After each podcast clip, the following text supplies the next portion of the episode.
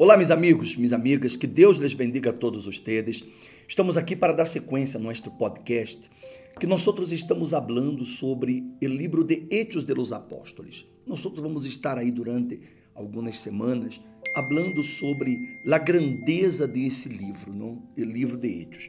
E eu estava aqui meditando em uma das coisas que aconteceu depois do bautismo com o Espírito Santo, porque muitas pessoas elas questionam, elas se perguntam: como saber se eu realmente tenho ou não tenho o Espírito Santo?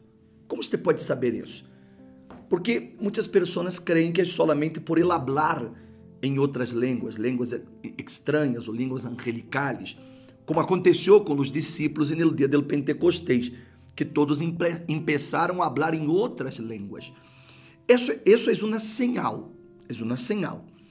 Mas a maior evidência de que uma pessoa tem realmente o Espírito Santo é quando dentro desta pessoa há um imenso, pero um imenso desejo de salvar outras pessoas.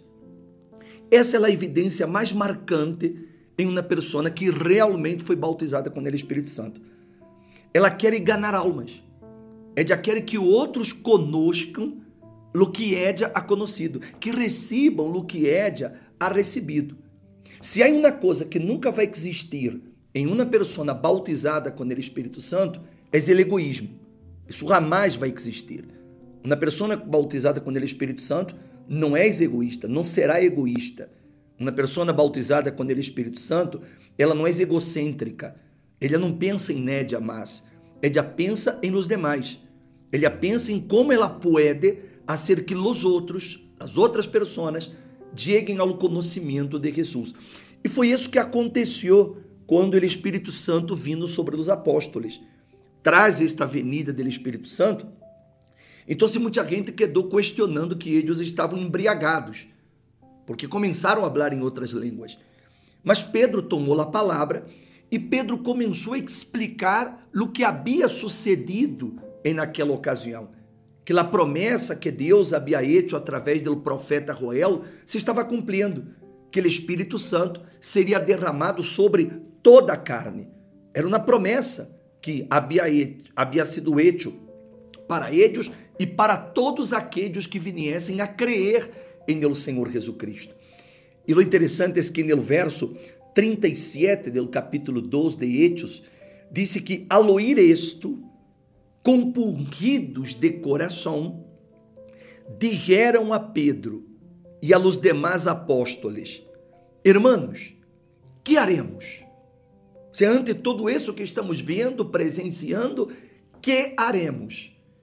E Pedro lhes dijo: Arrepentíos e sed bautizados cada um de vosotros em el nome de Jesus Cristo para perdão de vuestros pecados e recebereis o dom do Espírito Santo, porque a promessa é para vosotros e para vuestros hijos e para todos os que estão lejos, para tantos como o Senhor nosso Deus chame. E com muitas outras palavras testificava solenemente e lhes exortava dizendo: sede salvos de esta generação perversa. Então, os que haviam recebido sua palavra foram bautizados e se añadiram aquele dia como três mil almas. Vê o que aconteceu, meu amigo, minha amiga. Quando os discípulos apóstolos receberam o Espírito Santo, a primeira coisa que eles fizeram foi salvar almas. Você quer saber se você tem o Espírito Santo ou não? Vê se você tem esse desejo. Você tem desejo de salvar almas?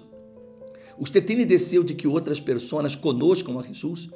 Você está sendo algo para que outras pessoas conoscam a Jesus? Então, isso é uma evidência de que o Espírito Santo está em você. Mas, sin embargo, se você disse, não, eu tenho o Espírito Santo, mas você é um cristiano apático, você é um cristiano acomodado, você é um cristiano que só está pensando em resolver seus problemas, em saldar suas deudas, em, em cambiar a situação de sua família, então, perdão a sinceridade. Mas o Espírito Santo ha passado muito lejos de você, porque é impossível que alguém tenha o Espírito Santo e quede indiferente ao dolor de milhares de milhões de pessoas que todo o tempo estão morrendo e yendo-se para o inferno. É impossível que uma pessoa que tenha o Espírito Santo não escute o grito de milhares de milhões que estão pedindo ajuda, que estão pedindo auxílio, que querem conhecer a esse Jesus. Quantas cidades, quantos pueblos, quantas pessoas nunca escutaram falar deste Jesus vivo? Quantas? Talvez você diga, não, bispo, pero as pessoas já escutaram de Jesus, de um Jesus crucificado, que está morto. Então, elas não conhecem Jesus. O que elas conhecem são apenas tradições religiosas. Mas elas não conhecem a Jesus. Não a este Jesus que os apóstolos conheceram e no, nos lo transmitiram.